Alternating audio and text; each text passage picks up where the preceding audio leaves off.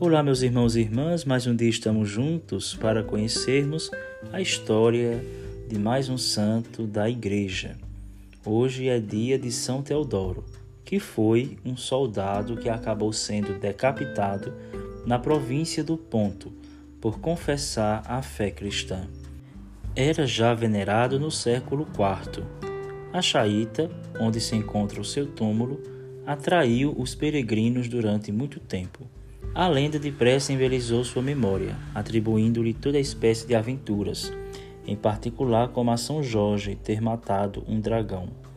Assim como São Jorge e São Demétrio, São Teodoro é um dos três grandes soldados mártires para os orientais.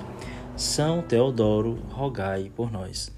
Amanhã voltamos com mais um santo da Igreja. Até mais.